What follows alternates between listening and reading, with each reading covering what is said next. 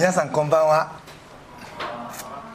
いきなり皆さんに質問をしてみたいんですけれども皆さんはご自分の子供時代の家っていうのを振り返ってどんな家でしたか？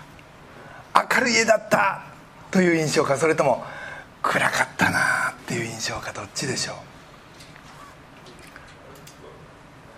正直僕の家はものすごい暗かったんです。両親の不仲からいっつも家には怒鳴り合う声が満ちてました。怒号が溢れてたそしてそのとばっちりで親父には兄も僕もいっつも殴られてました。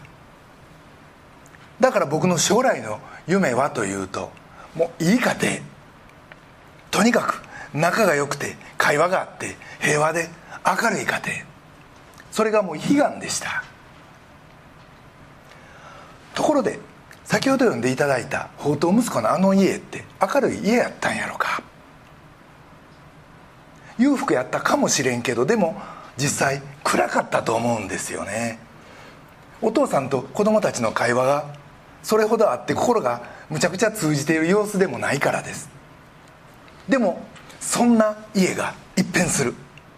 そこまで聖書には書かれてないけどでも一変する。今日はそんなストーリーを皆さんと共に味わってみたい。と思います。先ほどはルカの15章の1節から3節と11節から32節を2つの部分に分けてお読みいただきました。が前半の1節から3節の部分にはイエスがこの例えを話されたその場の状況が描かれてます。ここには2つのグループが登場し1つは酒税人と罪人たち。そしてもう一つがパリサイ人立法学者たちでした。この2つのグループのイエスに対する態度の違いをルカは見事に描いてます。まず一節。イエスの近くにやってきた。というこのいわゆる前者グループのギリシャ語には継続反復を意味する時制が使われてます。これは弟タイプのグループがイエスのことが大好きでもまとわりついてたということが伺えます。でも後者グループはそれを見てイラついてたんでしょう2節この人は罪人たちを受け入れて一緒に食事をしてる。という批判的な言葉がそれを表してます。当時の中中東の文化では一緒に座って食事をするということだけでも完全に受け入れてる。ということを表しました。この後イエスは3つの例えを話されるんですね。まず99匹の羊。次に10枚のコイン。そして宝刀息子。と来るわけです。がこれらの話は全ていわゆる不道徳グループダメグループにではなく経験で信心深いとされてたパリサイ人立法学者グループに語られました。そこでイエスが伝えたかったのはその視野の狭さ。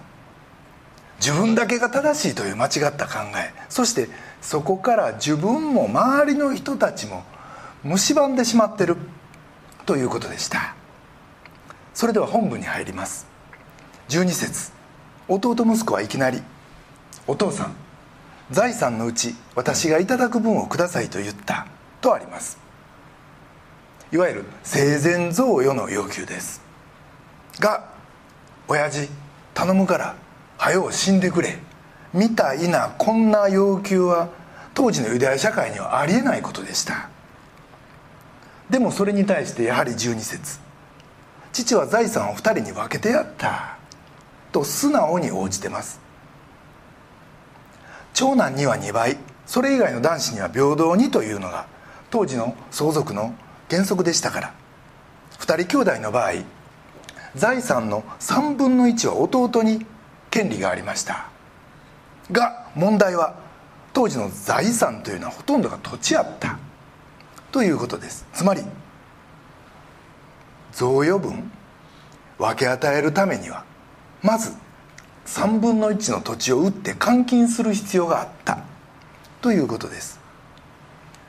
当時の土地は所有者にとってはもう命そのものでした。でも弟息子にしたらあんたの人生が引き裂かれようが何しようが俺には関係ない。とにかくよこせと迫り親父さんはそれに応じたということです。またこの要求自体が私が欲しいのはあなたの心でもあなた自身でもなくあなたの財産だということの意思表示でもありました。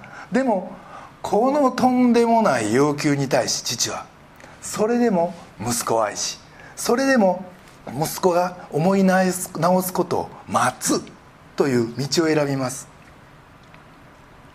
その後息子はもらったお金を持って行って湯水のように使って帰ってくるわけですね。さすがにそうなると合わせる顔がないということでもう私は息子でも何でもありません使用人の一人にしてください。と言おうとしたら言わらんうちにお父さんは「そんなことはいいまず私の着物を羽織りなさい。私はお前のことを守るから安心しなさい」という肥えた子牛を放ってその息子のために大宴会を開きます。これはそのままもう神の愛と許しは無限というメッセージでした。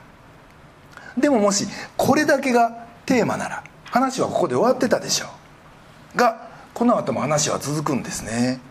そしてそのことが今度は兄にとって大きなチャレンジになりました。第2幕です。あなたは僕のためにパーティーなんか一回も開いてくれんかったのにどうしてあんなやつのために子牛まで料理するんですか？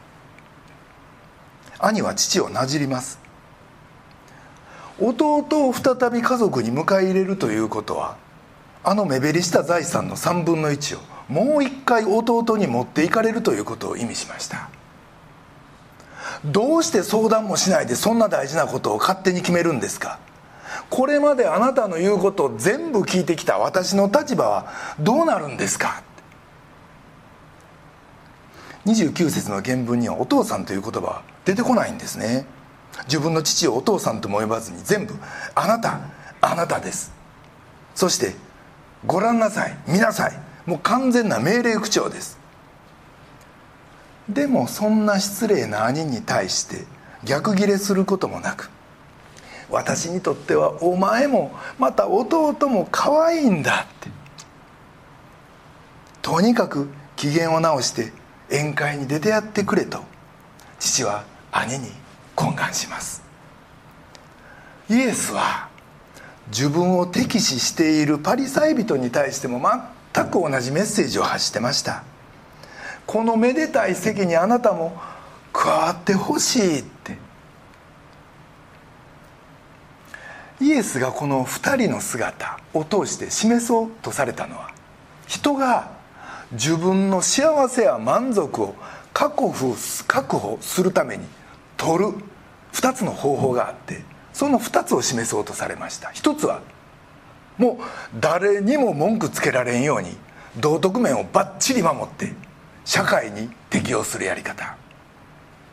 そしてもう一つが自分探しに徹する方法です。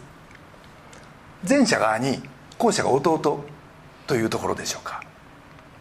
でもこれを聞いてですねあ自分は弟タイプやなとかうんいや私はどっちかって兄かなみたいな皆さん思われると思うんです。僕自身幼い頃は弟タイプで意味もなく自己主張してました。が大人になってクリスチャンになってから一部兄タイプに衣替えというか蔵替えというかしたようなそんな気がします。がなんぼ兄を振る舞っても僕の場合やっぱりこう弟のええ加減さっていう中からこう出てきてですね。実はこの2つ兄タイプ弟タイプこれは両極のように見えて一人の中に共存可能なんですね。表からは兄タイプやのに裏では弟みたいな発散の仕方をしているというような人がたまにいたりします。逆にリベラルなライフスタイルだまた服装ものの喋り方をしながら裏では実はものすごいストイックなそんな考えを持ってたりあるいはそういう人に憧れてたりというような人がいたりします。まあ人はミックスだということですね。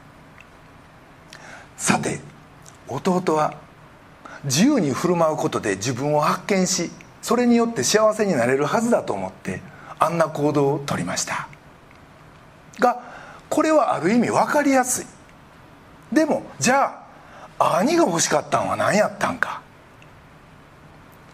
兄は父に「一度だって私はあなたに従わなかったことはなかった」と怒りを込めて言いました。が実は彼が欲しかったのも父の持っているものであって父自身ではありませんでした。言葉にはせんかったけど本音は私はこれまであなたに全部従ってきたって。だから今度はあなたが私に従う番でしょ。なのにあなたはあの残りの財産まであの弟にやろうとしてる。これが兄のイライラの原因でありまた宴会に加わらないと言い張った理由でもありました。優等生の僕が全部もらうべきでしょうって。ここで分かるのは兄も弟も出てくる形は違えど心は両方とも父から離れてた。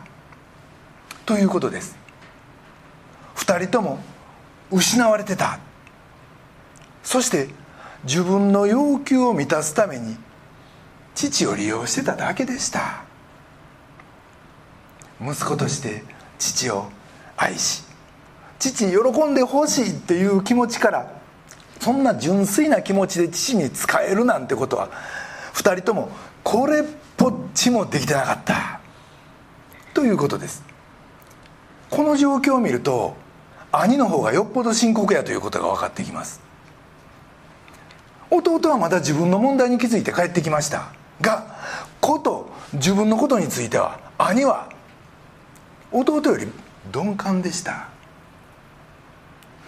福音という観点からすると全ての人が間違ってます。迷路に入り込んでる。でも全ての人が愛されてる。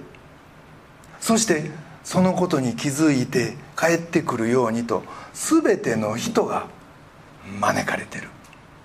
でもその恵みに預かるためにはまず自分にはそれが必要だということを知る必要があったんですね。31節と32節をお読みします。父は彼に言った「来よ。お前はいつも私と一緒にいる。私のものは全部お前のもんだ。だがお前の弟は死んでいたのに生き返りいなくなっていたのに見つかったんだから。喜び祝うのは当然ではないか。イエスはパリサイ人に懇願してます。でもその後のことは書かれてません。ここでもしパリサイ人が悔い改めたのなら聖書にもそう書かれてるはずです。じゃあなんで彼らはそっから先に進むことができんかったんか。それは善行してる。俺はええことやってるという自分のプライドが悔い改めから彼らを遠ざけてしまってたんじゃないでしょうか。兄の問題は自己義認でした。俺はちゃんとやってるって。だからみんな俺に従うべきやって。自分で自分に100点満点出してしまってたんです。となると人も神も全部自分が支配する対象になってしまいます。恐ろしいことです。パリサイ人と神を隔てる壁というものがもしあったとしたらそれは彼らがこれまで必死で積み上げてきた忌まわしいほどの善行でした。ではその袋小路から脱出するためのものの考え方方策視点というものを3つのポイントで短くお話ししてみたいと思います。1つ目のポイントは自己吟味。つまり僕たちクリスチャンはどういうポイントで自分をレビューしまた悔い改める必要があるのかということです。罪とは自分の根っこの判断基準がずれてしまっているという問題であるということを僕たちは知ってます。だから自分が自分の王自分の救い主自分の支配者になろうとしてないか。神以外で自分を救ってそれをくれそうなものを探し出してそらお金かもしれん。地位名誉かもしれん。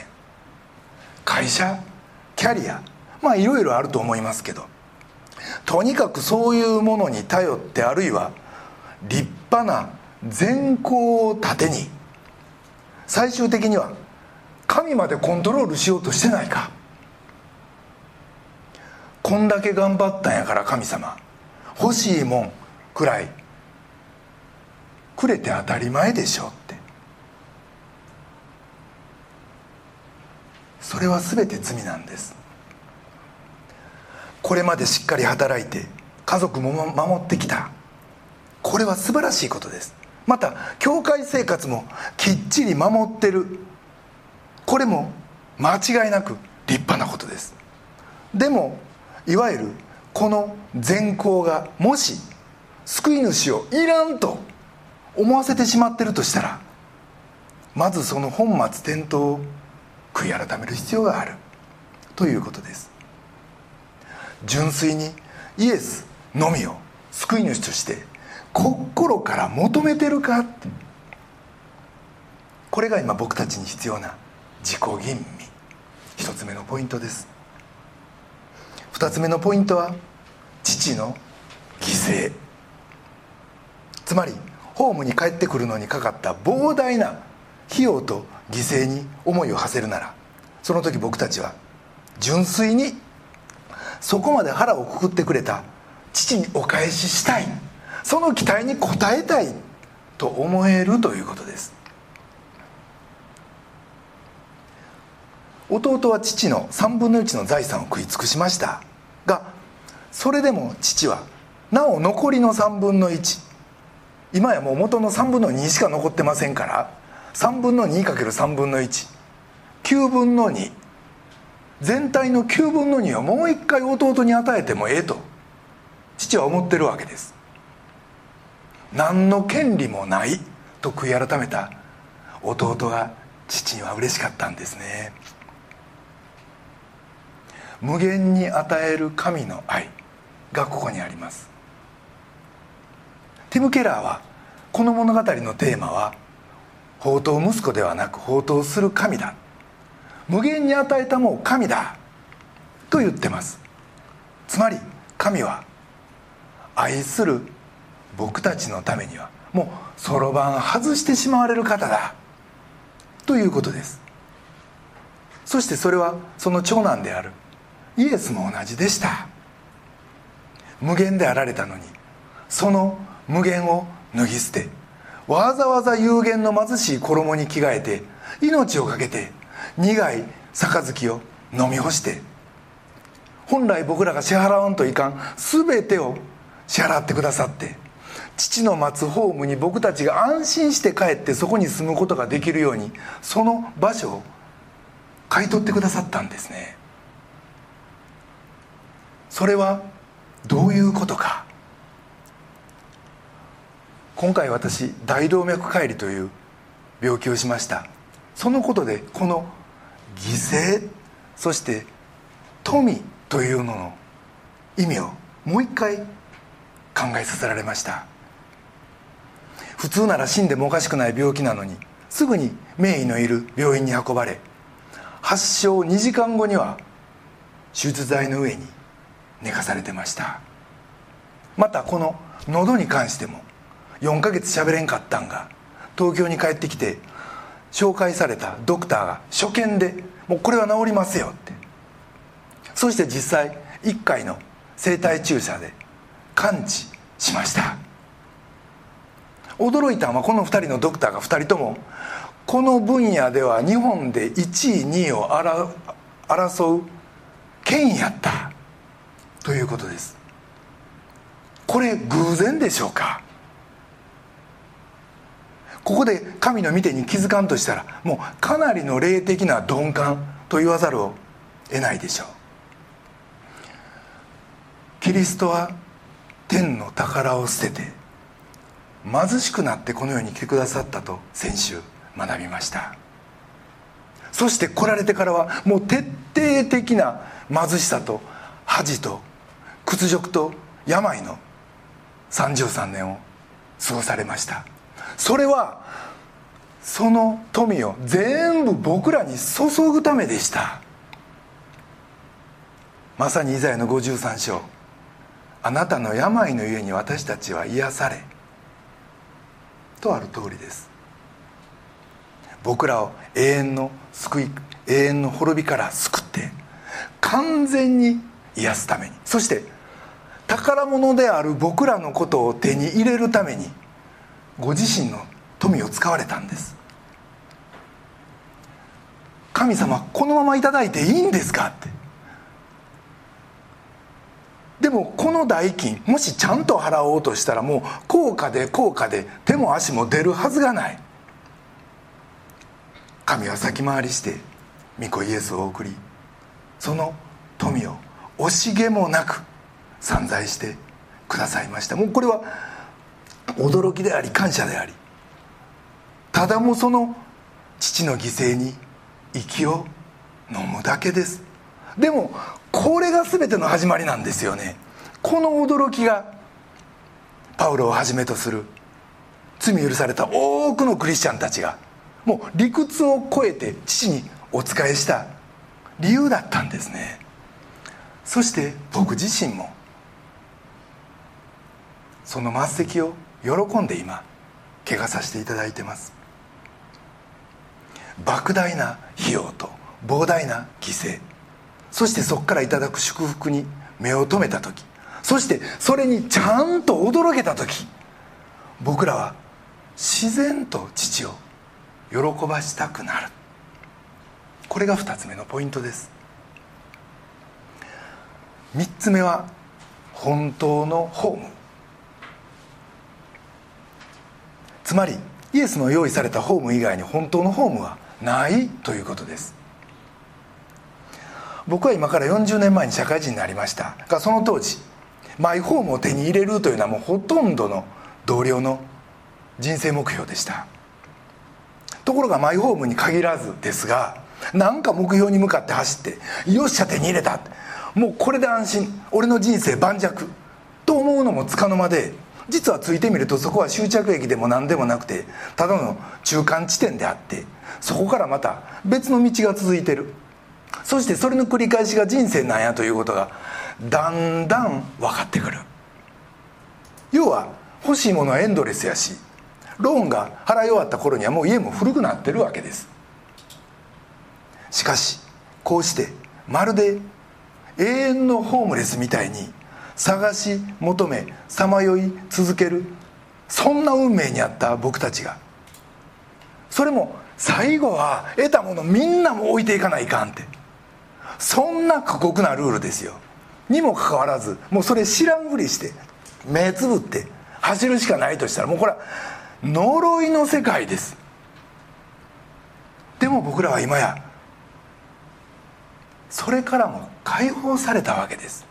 なぜかそれはもともと罪も呪われる理由も何もなかった神の子イエスが「我が神我が神どうして私を見捨てになったんですか?」僕らの代わりに全部それを引っかぶってくださってあらゆる呪いと災いを払拭してくださって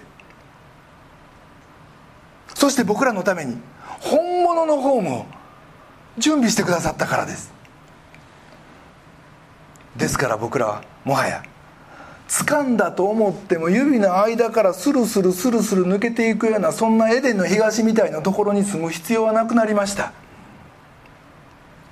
報道する父惜しみなく与えてくださる天の父なる神様がこの僕らを出迎え抱きしめそして縁石に迎え入れてくださる。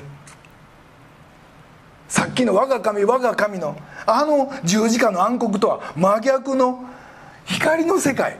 これがイエスの用意された。真のホームであって。僕らの目指すべき本物のゴール。なんですよね。本当の終着駅がここにあります。イエスの用意してくださったホーム以外に。本当のホームはない。これが3つ目のポイントです。兄にせい弟にせいですがこれまで僕らの中には結局は自分のためってええかっこ言うても自分さえ良ければという寂しい2つの道しかなかったわけです。がこの宝刀息子の例えが32節で終わってるのは意味慎重です。父の言葉がここでぶっつり切れてる。聖書はここで僕らに何を問いかけてるんでしょう。この兄は本来どういう行動をここで取るべきやったんか。僕は兄は本来あの弟を探しに行くべきだったんじゃないかと思います。それはそれが父を一番喜ばせることやからです。これが今日の説教題。兄たちよ弟を探しに行きなさいの意味するところです。イエスはそのことをなさいました。失われた弟を探し出すためにこの世に出てきてくださった。それももうとてつもないマイナスを背負ってです。ですから僕たちも先に救われたものとしてたとえそれが犠牲を払うことであったとしても父がそれを期待されてるんやから今もさまよう弟を探して見つけて帰ってくるために出ていくべきなんじゃないでしょうか。イエスは本来三位一体の父との豊かな豊かの交わりの中におられそこから押し出されて出てきてくださいました。実はホームがあって僕たちも初めてそこから使わされて出ていくことができるんです。そんなエネルギー他には与えてくれるところどっこもないからです。幸せな家庭幸せなホームなんちゅうえいびきかと思います。そんなもん以前の僕にはまるで手の届かんどうせ無理やと諦めてしまってた。ところでした。がついこのゴールデンウィーク築60年と僕とほぼ同い年の大阪の実家がいよいよ取り壊しになるということで家族で片付けに行ったんですね。思い出の品も多かったけど。ああそういえばあそこで靴べらで叩かれたなって。ああのガレージでキーハンターよろしく。紐で天井から吊り下げられたなって。応接の木のフローリングにはガスストーブの焦げた跡があって。それは父が火のついたままのストーブ倒して上に乗っかってこんな家焼いたるって。騒いでた。いろんな風景思い出されました。でも今は全員クリスチャン。親子やし。夫婦やけど同時に主イエスを一緒に仰ぐ兄弟姉妹でもある。片付けも楽しいし写真撮ってそしてその後は食事をし吉本見て腹抱えて笑ってと。また15年ぶりに上海時代の友人ファミリーとも夕食とって。実は翌朝もう一回その奥さんと奥さんの働いて奥さん大丸で働いてるから気象変車に会いに行ったんですけどその時当時は赤ちゃんやって今は高1になった娘さん。まあその2日目はもちろんいなかったんですけど食事の後お父さんの友達のあの下村さんファミリー本当に幸せそうや。うちも大きくなったらあんな家庭築きたいって言ってたって話してくれたんです。もともとみんなでせっせと汗流して片付けしてもうそれだけで幸せ感じた今回の1泊2日の大阪の旅やったけどでもそんな話を最後に聞かせてもらって目頭が熱くなりました。うちも大きくなったらあんな家庭築きたいって。大学4年で受選したあの時から始まって主が全部を書いてくださった。夢実現させてくださった。主イエスを信じてよかったって。クリスチャンホームでよかったって。でも僕必死で苦労してクリスチャンホーム築いてきたわけでも何でもない。イエス様信じて40年。日曜ごとに礼拝出てクリスチャンの奥さんと結婚して10分の1献金して。もうそれだけです。気づいたら恵みが溢れてた。杯いっぱいになってた。それは仕事上のトラブルや人間関係でバトルしたことは何回もあったよ。でもそれはそれ。なんやかんや言うて毎晩僕はイエス様とディナー楽しんできた。まるであの有名な23編やな。そしてその詩篇は慈しめて恵みが私を追いかけてくると続いてる。ああ僕が子供の頃から必死で追いかけてきた。でもあの時は追いかけても追いかけても届かんかった恵みと祝福が今はその恵みと祝福の方からこっちに向かってくるって。僕の方を追いかけてくるって。皆さんこの風景です。この事実です。ですから主よ私は命ある限りいや永遠にあなたの家に住まい続けますと。そして今イエスのホームに住まわせていただいているこの感謝を今度は弟を連れ戻すことで表したい。うちにせい教会にせい天のお父さんを父とするこの真のホームの光のメッセージを伝えることであの父の犠牲にお答えしたい。父を喜ばせたい。そして残りの人生かけて一人でも多くの人にこの喜びをシェアしていきたい。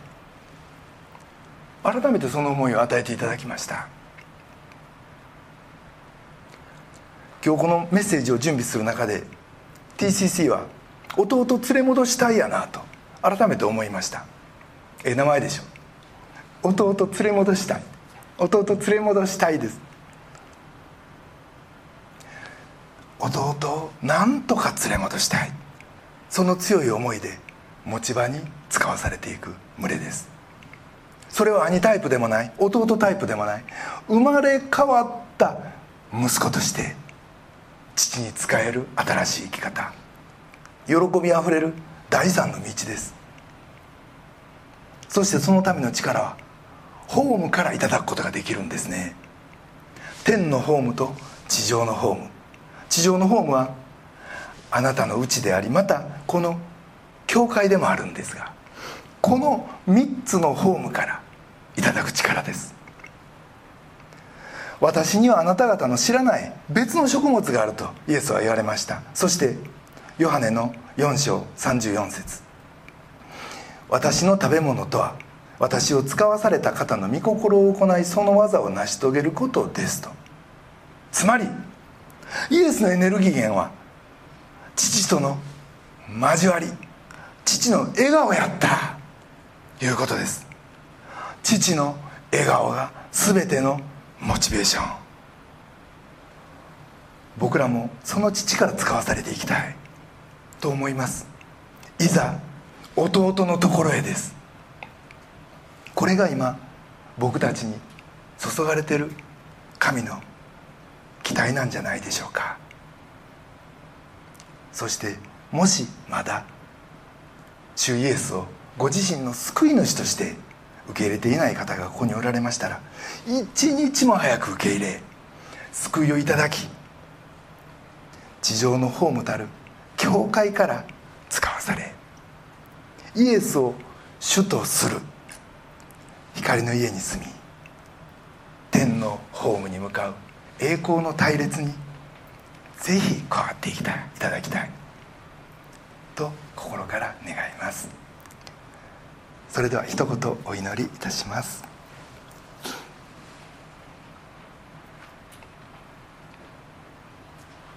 お前の弟は死んでいたのが生き返りいなくなっていたのが見つかった。愛する天のお父様尊き皆をあがめます。あなたが失われた子供たちの帰りを今日も戸口で待っておられるということを覚えます。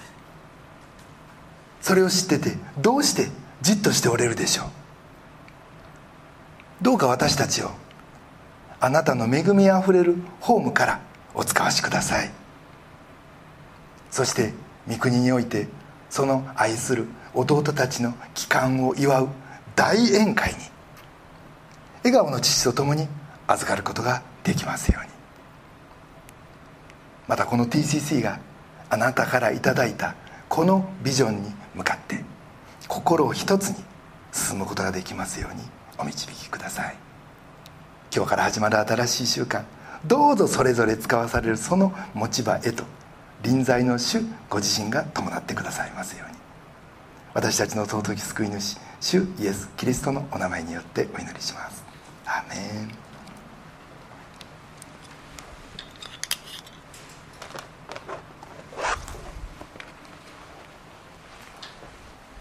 ご起立ください。